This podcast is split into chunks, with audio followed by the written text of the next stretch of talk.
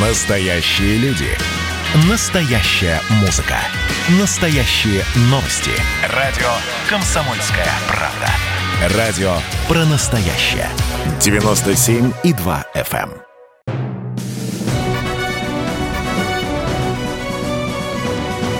Клуб знаменитых путешественников.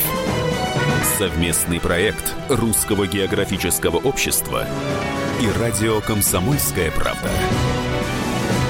Здравствуйте, дорогие друзья! В эфире радио «Комсомольская правда», ваша любимая программа, посвященная путешествиям и путешественникам. Сегодня в роли ее ведущей я, Александра Кочнева, а в гостях у меня тот, кого вы привыкли слышать здесь обычно. Это Евгений Сазонов, наш ведущий и путешественник. Женя, привет! Добрый, добрый.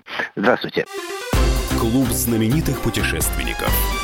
Продолжается прием работ на главный фотоконкурс года «Самая красивая страна». Если вы профессионал или любитель, снимаете Россию и видите прекрасное там, где другие проходят мимо, скорее регистрируйтесь на сайте проекта foto.rgo.ru и до 5 апреля загружайте свои работы. Определят победителей лучшие фотографы страны, а интернет-голосование решит, кто получит приз зрительских симпатий. Главный приз в каждой номинации – четверть миллиона рублей. Для юных фотографов до 16 лет открыт отдельный конкурс. Все подробности на foto.rgo.ru. Русское географическое общество затеяло уникальную экспедицию вдоль границ нашей страны. Называется она «Россия-2021». Это беспрецедентное по протяженности и задачам путешествия, организованное РГО совместно с Федерацией спортивного туризма России и Министерством просвещения России. За 283 дня участники экспедиции преодолеют более 34 тысяч километров. Маршрут пройдет по территории 50 российских субъектов. Передвигаться участники будут пешком, на автомобилях, велосипедах и даже на ледоколе. Старт назначен на 3 марта.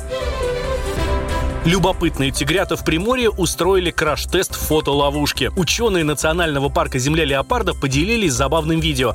Тигрицы с котятами расположились на ночлег возле дерева, а малыши заинтересовались закрепленным на стволе предметом. После их игры фотоловушка работает, но немного повреждена. Клуб знаменитых путешественников.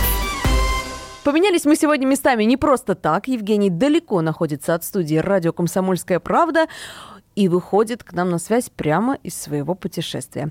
Понятно, что зима у нас это выдалась, ну, я бы сказала, аномально снежной. Давно не помним мы таких такого снегопада, такого снегопада, давно не помнят здешние места, или как там пелось в этой песне. В общем, грех не воспользоваться такой погодой и не попробовать свои силы в катании на снегоходах. Собственно, Этим Евгений и решил заняться вместе со своей компанией, правильно? Э, совершенно верно. Ну, у нас экспедиционная группа, которая периодически э, и в экспедициях бывает, и на тренировках. Вот у нас сегодня в, в этом э, месяце, в этом году, в это время такая такой тренировочный ежегодный заезд, ну и во время которого мы пытаемся увидеть что-то новое. Вот, и действительно зима очень снежная в этом году, и если вы решили поехать в Карелию, это идеальное место для того, чтобы действительно увидеть и зиму, и насладиться зимой, увидеть красоты, и а, мы впервые были а, в парке, в национальном парке Паана-Ярви, а, и нужно сказать, что это вот это удивительнейшее место, вот сказочное место. Туда, когда приезжаешь, там настолько прекрасные деревья, настолько они прекрасны вот в этом снежном убранстве, что около каждого дерева хочется останавливаться, снимать, снимать, снимать со всех возможных точек. И так, пока Это на холоде не сядет зарядка у телефона или фотоаппарата. Справка. Национальный парк Паана-Ярве стал охраняемой территорией в 1992 году. Находится он на северо-западе Карелии, в ее самой возвышенной части. Границы парка практически совпадают с границами водосбора главной реки парка Аланга и жемчужины парка – озеро Паана-Ярве. Его площадь составляет 104 473 гектара. Ну, мы уже поняли, что находитесь вы в Карелии, но в Карелии обычно, что мы знаем, русский алу, наверное, да? Давай по порядку, наверное, расскажем, что это за национальный парк по Анаярви и где он находится, насколько сложно до него добираться. Я так понимаю, это северо-запад Карелии, и причем горная такая его часть, возвышенность, правильно? Э, совершенно верно. Это, я скажу больше, это вот прямо-прямо у самой финской границы. И когда вы туда попадаете, если у вас э, такая большая экскурсия, есть время, э, и если вы путешествуете на снегоходах, ну, в принципе, там зимой мало на чем можно проехать, кроме снежиков, то одна из частей вот этой экскурсии вы обязательно увидите старую финскую границу. Там до сих пор сохранились столбы, до сих пор сохранилась колючая проволока, э, ну, потом границу отодвинули, но Ух вот... Ты, это та, стоили, это та видимо, граница, которую двигали во время Советско-финской войны, вот это вот 39-й год, там? Да, да, это она, Ух это ты. именно она, и там действительно, там действительно такое место удивительное, э, аура такая. И знаешь, вот когда ты там находишься, а поскольку зима в этом году настоящая, снежная, холодная, с метелями, мы там много чего пережили, э, ты вот ну, понимаешь, насколько ужасна это была война, и там не то, что воевать в этих местах безумно сложно, там, Пройти вообще... ты, наверное, не пройдешь. Э, Ты знаешь, вот мы были на новейших снегоходах, э, мы были прекрасно укомплектованные, и то периодически, вот как было зябко, холодно, пальцы коченели, э, а там шаг от снегохода с ты не можешь сделать, потому что проваливаешься там по пояс, иногда по горло. А представляешь, в этих местах люди воевали и бегали на лыжах, стреляли. Это ну, честно говоря, я, я, я с трудом понимаю, э, что, как, как это все творилось, как это все делалось, потому что ну, там, там невозможно, там, вернее, очень сложно выжить вообще, а не то, что воевать. Ну, вот такое вот место есть, там обязательно, если приедете, там постоите, посмотрите, подумайте над удивительными вот этими моментами. Да, то есть получается Но- место не только красивое, но и атмосферное такое, с духом. Очень, времени, очень духом да. истории. Да, и обязательно, обязательно не забу- не забудьте взять с собой паспорт, потому что там периодически э, эти пограничные наряды проезжают тоже на снегоходах, и если вы без паспорта, то вам грозит штраф и потеря как минимум двух часов э, времени, потому что будут составлять протоколы штрафовать. Понятно, это была финская территория, это хотя бы объясняет такое необычное название по Анаярве. Да, да, Э, это была финская территория. И знаешь, что удивительно? Э, На самом деле, э, с финской стороны тоже есть национальный парк. А Когда-то это была ну, единая такая сис- система, и у них парк поменьше и, можно сказать, победнее, а у нас, ну, действительно, очень-очень богатый в плане красот. А, Панаярве называется потому, что там находится огромное озеро, э, ну как огромное, а, Одноименное. 24 километра, одноименное, да, по, и по нему назвали, собственно, парк, ну, 24 километра на полтора километра, а, ну, не самое большое, может быть, Ну, не озеро. Байкал, конечно. Ну, ты знаешь, его называют Северным Байкалом, потому что, несмотря на такие не очень большие размеры, у него глубина достигает 128 метров. Ух ты. Это вообще трудно даже представить и тр- тр- трудно вообразить. Да, именно так. Ну, сейчас, конечно, оно покрыто льдом, я догадываюсь, а летом, насколько оно достижимо? То есть, может быть, если зимний вид спорта это снегоходы, то летом туда можно с аквалангом приехать на такую-то глубину. Интересно, наверное, забраться. А, ну, да, нужно уточнить, что вот э, по Анаярве это прежде всего не заповедник, это национальный парк. А в чем это разница? очень важное отличие, потому что...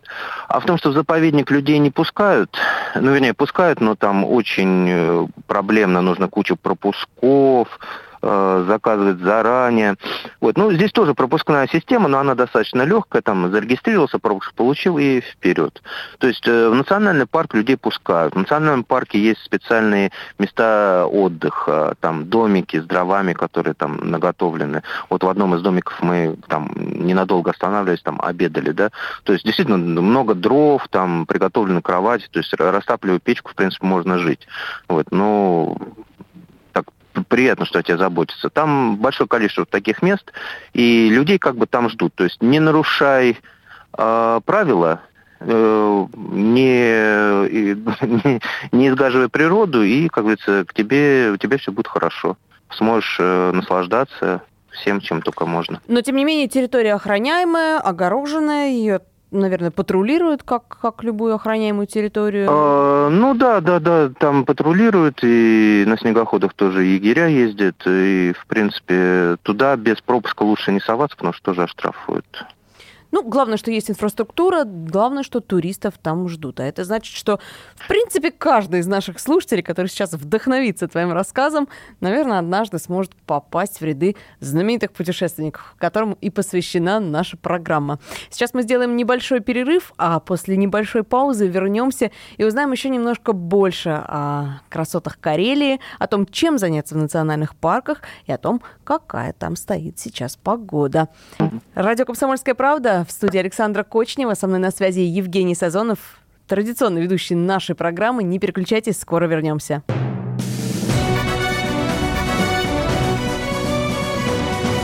Клуб знаменитых путешественников. Совместный проект Русского географического общества и радио «Комсомольская правда».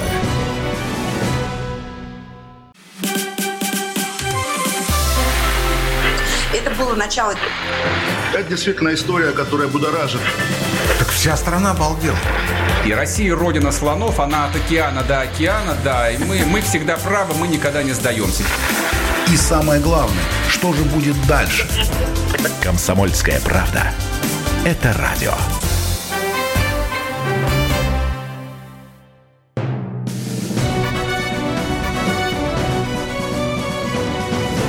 Клуб знаменитых путешественников. Совместный проект Русского географического общества и радио «Комсомольская правда». Здравствуйте, дорогие друзья! В эфире радио «Комсомольская правда» продолжается ваша любимая программа про путешествия и путешественников. Сегодня в студии я, Александра Кочнева, а традиционно ведущая этой программы Евгений Сазонов со мной на связи. Издалека, далеко из своего путешествия. Женя, привет еще раз. Здравствуйте, здравствуйте. Евгений Сазонов нам сегодня рассказывает о путешествии по Карелии, не просто по, по Карелии, а по национальному парку Панаярви, куда он отправился вместе со своей экспедиционной группой на снегоходах. Но, оказывается, кататься там можно не только на снегоходах, а еще найти кучу увлечений не только экстремальных. Правильно вещаю? Ну да, и если вы туда приезжаете летом, то там великолепная рыбалка, там есть специальные места, и очень там э, хвалят такую рыбу, как кунжа. Она там прекрасно ловится, и отдельные экземпляры достигают 10, э, даже больше килограмм. Ух ты, ну это какая-то вот, северная но... рыба. Она э, водится в этом озере по Анаярве, по которому назван национальный она водит, парк? водится, она водится в озере, она водится там в нескольких реках. Ну, вообще Карелия – это озерный край, да, речной край, там э, тысячи озер, сотни рек, и, ну, там действительно, куда не пойдешь, куда не, не доберешься, там везде прекрасные места, э, там всегда есть что посмотреть, даже просто если вы бродите по лесу. Но вот э, зимние, зимние путешествия по Карелии, это, конечно же, снегоходы прежде всего, ну, в принципе, лыжи, ну, если недалеко от турбазы. Но если далеко уезжать, то, конечно, снегоходы. Фирм достаточно здесь. Ну, вот мы пользовались услугами фирмы Карелия Окей. Мы традиционно с ними сотрудничаем. В принципе, нам очень нравится. Вот, надеемся, мы, мы им тоже нравимся. Вот, и снегоход, э, это, конечно, удивительная вещь. Если вот у наших радиослушателей когда-нибудь, если они еще не катались на снегоходах, если у них будет возможность сесть на снегоход, обязательно это нужно сделать, потому что это, ну, не знаю, я не, я не встречал людей, которые однажды, сев на снегоход, э, не сказали бы, что им не понравилось. Это удивительно, это удивительная свобода, особенно если ты на снегоходе катаешься по Карелии. А, и опять же, возвращаясь к вопросу, что это озерный край, речной край, там э, можно сказать, что Карелия еще и край водопадов. Ну, вот, понятно, э, горная и... местность, да, много рек. И вообще сплав по карельским рекам – это такая классика летнего экстремального отдыха, да? А, но на водопады, я так понимаю, можно добраться Совершенно не верно. только летом, но и зимой. И зимой, и Сложно, летом наверное, водопад кошмар. работает. Да. А, э, я сейчас попробую без запинки выговорить его название. А, на реке Оланга есть самый большой водопад Карелии, называется Кивакокосский. Кивакоковский. Вот. Э, это 12 метров э, у этого водопада. Ну, если быть более точным, то это не совсем водопад, это такой, такая, знаешь, серия порогов э, длиной 12 метров, с такими ступенями вода скатывается, причем с такой мощностью, что в секунду в такие ну, не весенние дни мощность где-то 63 кубометра в секунду, то есть это огромное количество воды. Вот этот водопад, естественно, не, не, не проходим для... И... Он не замерзает, да, летом он не проходим для лодок, а зимой, да, он настолько мощный, что он не замерзает. А, удивительное э, такое, знаешь, зрелище, вот и река идет, идет, идет, да, лед, лед, лед, потом лед резко обрывается, и такой мощный поток вырывается из-под льда, и потом он по ступенькам вот этим бежит, бежит, бежит, бежит, а в конце, в самом низу, вот э, где-то после семи уступов, там такое улово, то есть спокойная вода, в котором а, плавают, э, вот первый раз я видел такой лед, а, он похож, знаешь, на такой э, драгоценные камни ограненные, видимо, вода как-то его Точит обрабатывает. Как камень. Это, точит как камень, и вот э, я бы сказал даже как ювелир. Это настолько красивые куски льда огромные, что, ну, конечно же, хочется их забрать домой, сохранить, но это, это невозможно, да. К сожалению, это невозможно. Главное, что я представляю, когда ты описываешь эту картину, это шум, когда в этой карельской тишине наверняка там намного километров вокруг нет ничего, кроме деревьев, и стоит такая звенящая тишина, и вдруг посреди нее такой шум от водопада, если с такой скоростью там вода перемещается, наверное, шум стоит оглушительный. Э, шум очень сильный. Ну, ты знаешь, э, когда ты путешествуешь на снегоходе, ты к шуму, в принципе, привыкаешь. Ну, опять же, да, опять же, возвращаясь э, к путешествию на снегоходе, у нас было еще одно место, которое мы посетили, как ты правильно сказала, горная страна, Карелия и по Анаярве тоже это место достаточно горное. Да, абсолютно верно. И именно там, именно там э, находится самая высокая точка э, Карелии. Там находится самая высокая точка Карелии. Ну, она как тебе сказать, она не настолько прямо вот высокая-высокая, да, ну вот как ты думаешь, сколько она, сколько метров в самой высокой горе Карелии? Ну, самое смелое предположение. Ну, не знаю, километр, невысоко.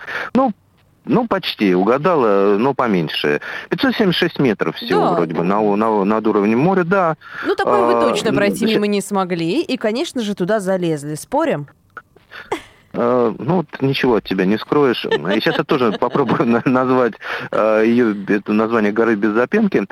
Uh, но, но Рунен, но Рунен называется она. Это ну, вообще, если ты на эту гору залез, ты увидишь и всю Карелию как на ладони, и даже кусочек Финляндии тоже как на ладони. И мы туда действительно залезли, мы на снегоходах, мы туда действительно пробивались, э, не знаю, как, как на Эверест, если бы на Эверест можно было забраться на снегоходе.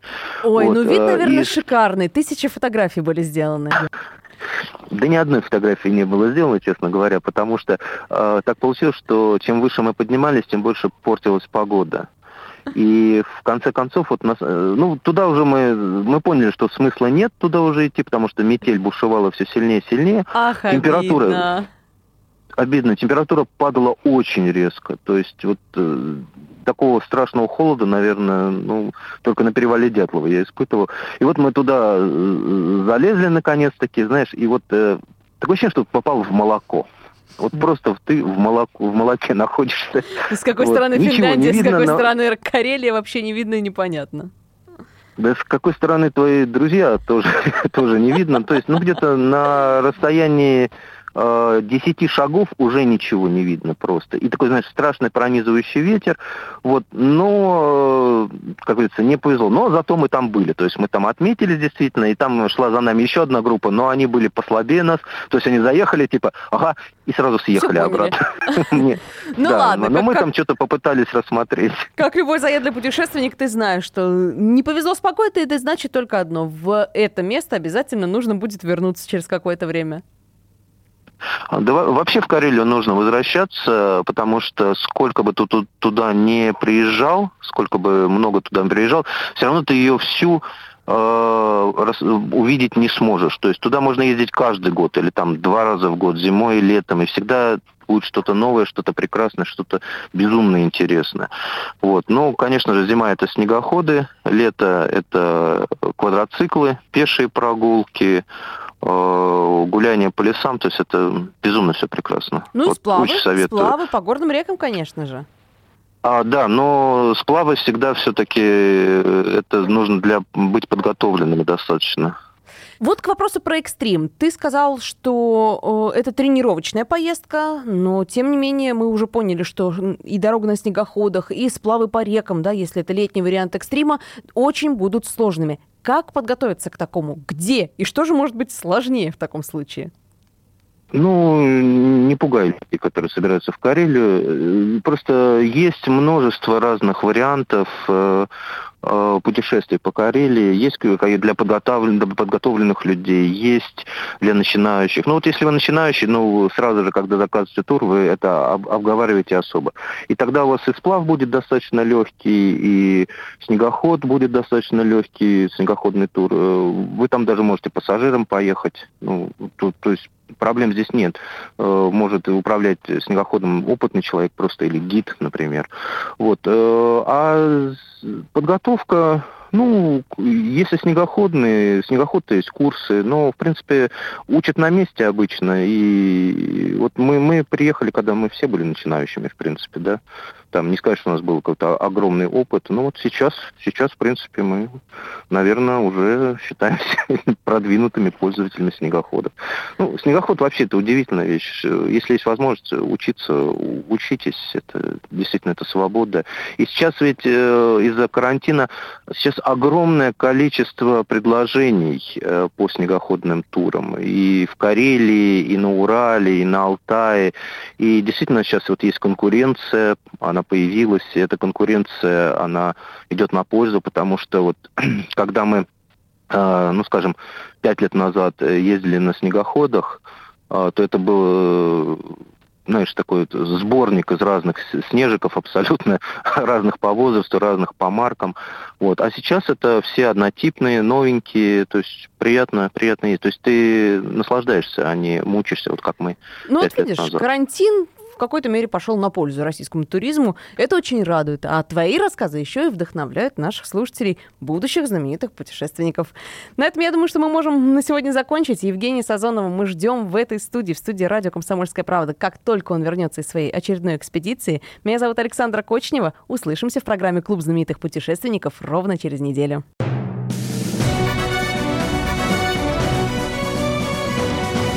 Клуб знаменитых путешественников. Совместный проект Русского географического общества и радио «Комсомольская правда».